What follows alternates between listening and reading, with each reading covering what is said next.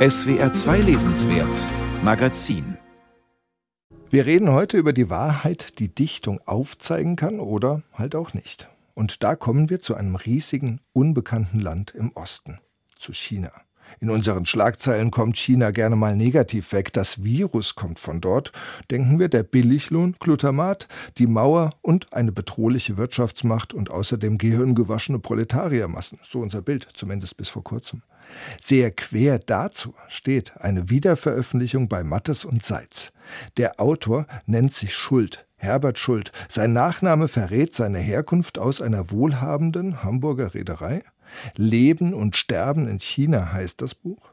Es wurde bereits in den 80er Jahren veröffentlicht, galt als sogenannte Avantgarde. Wenn man das Buch durchblättert, sieht man große rote chinesische Schriftzeichen und daneben sehr kurze, sehr seltsame, rätselhafte Geschichten. Sie haben mich angerührt wie Gedichte. Eine davon will ich mal vorspielen. Der Autor liest selbst. Sein Traum. Zerbrochen. Spuren von Tränen oder Stoppeln im Sonnenuntergang, Banditen auf freiem Fuß, unbeweglich hängender Rauch, eine zerbrochene Steintafel. Er ist noch ganz in den Bildern seines Traums gefangen, seines Traums von Krüppeln und niedergebrannten Kerzenstummeln, von schmutzigem altem Schnee und Fischresten vom Vortag. Besucher sind Hackeneisen. Als ausgestreute Blütenblätter treiben sie dahin, spärlich und fern wie Morgensterne. Das hört sich an wie ein Text für ein Horoskop. Ungenau, rätselhaft, ein bisschen nach Tarotkarte, nach viel freischwingendem Resonanzraum. Aber natürlich habe ich da die Frage, ist das jetzt reine Poesie oder schwingt da wirklich etwas von chinesischem Denken mit? Im Vorwort meint Herbert Schuld, er habe sich nach einem alten Wörterbuch gerichtet, nach Lius Wörterbuch und von dort chinesische Schriftzeichen gefunden, die heute gar nicht mehr gebräuchlich wären. Wir reden derzeit so viel über kulturelle Übergriffigkeit, über Identitäten. Hier wirkt die Fremde doch sehr fremd. Muss das wirklich so sein? Ich frage jemanden, der sich mit sowas auskennt, nämlich Lea Schneider, Sinologin. Sie hat wie Schuld länger in China gelebt. Frau Schneider, was sagen Sie denn zu der Geschichte, die wir eben gehört haben? Ja, also Sie haben mich jetzt gerade als Expertin vorgestellt, aber tatsächlich muss ich sagen, dass ich als Sinologin diesen Text als genauso rätselhaft, horoskopartig, vielleicht ein bisschen unzugänglich, auf jeden Fall mysteriös lese, wie wahrscheinlich jede andere Leserin, jeder andere Leser auch.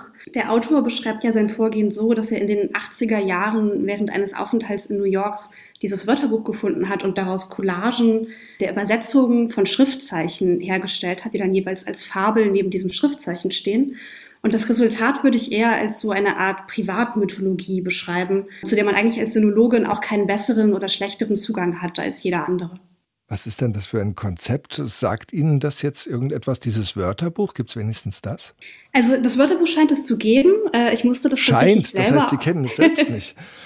ich kannte es nicht, weder aus meinem Studium noch aus meiner literarischen oder wissenschaftlichen Arbeit. Ich bin ja vor allem Übersetzerin. Ich musste es googeln. Ich habe es auch gefunden. Es ist 1978 in Hongkong erschienen, herausgegeben von einem Herausgeber namens Hugh Darren. Also das ist kein grundlegendes oder irgendwie legendäres oder wichtiges Wörterbuch, so wie der Duden oder das Oxford Dictionary.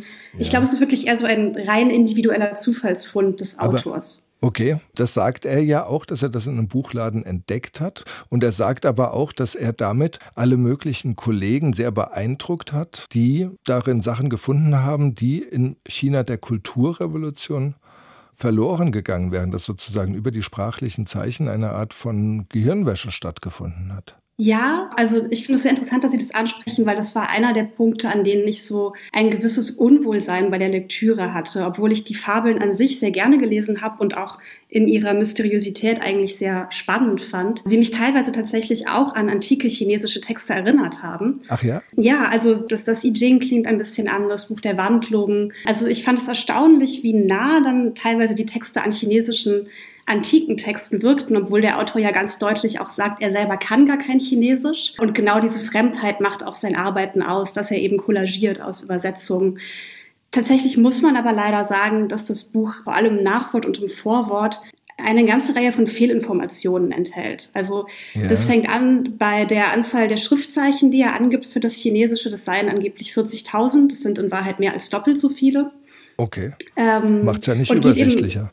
Macht es nicht übersichtlicher, genau. Und das, äh, auch den Sachverhalt, den Sie gerade benannt haben, also dass er beschreibt, es hätte so eine Art Zensur der Schriftzeichen stattgefunden, das ist im besten Fall eine starke Verkürzung, wenn nicht wirklich ja tatsächlich eine Unwahrheit. Es stimmt natürlich, dass die Kulturrevolution in China in den 60er und 70er Jahren absolut verheerend war.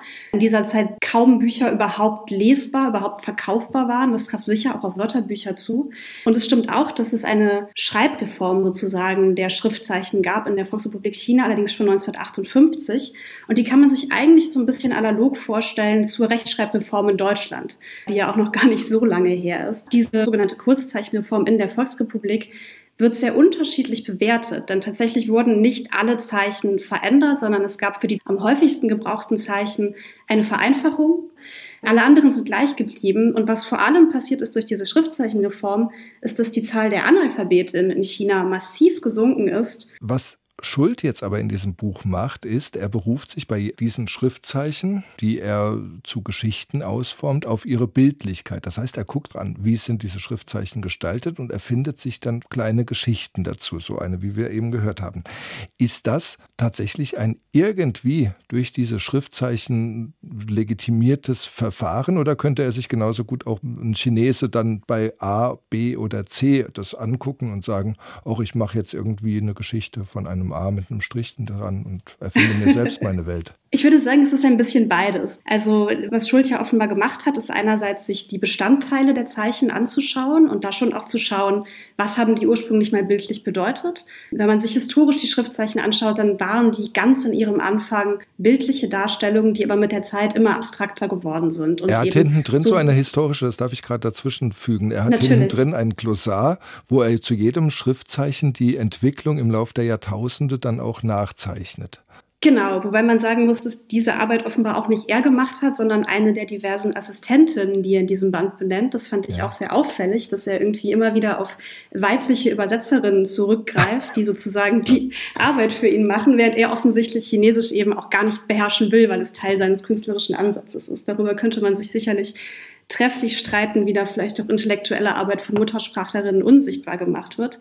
Aber genau, also er schaut sich ähm, die Zeichen an, er schaut sich die Übersetzung der Zeichen an und schreibt dann diese Fabeln eben aus dem streng reglementierten Wortmaterial, das er daraus findet. Also die Geschichte, die wir gehört haben, sein Traum, bezieht sich auf ein Schriftzeichen, das wird Zahn ausgesprochen auf Chinesisch.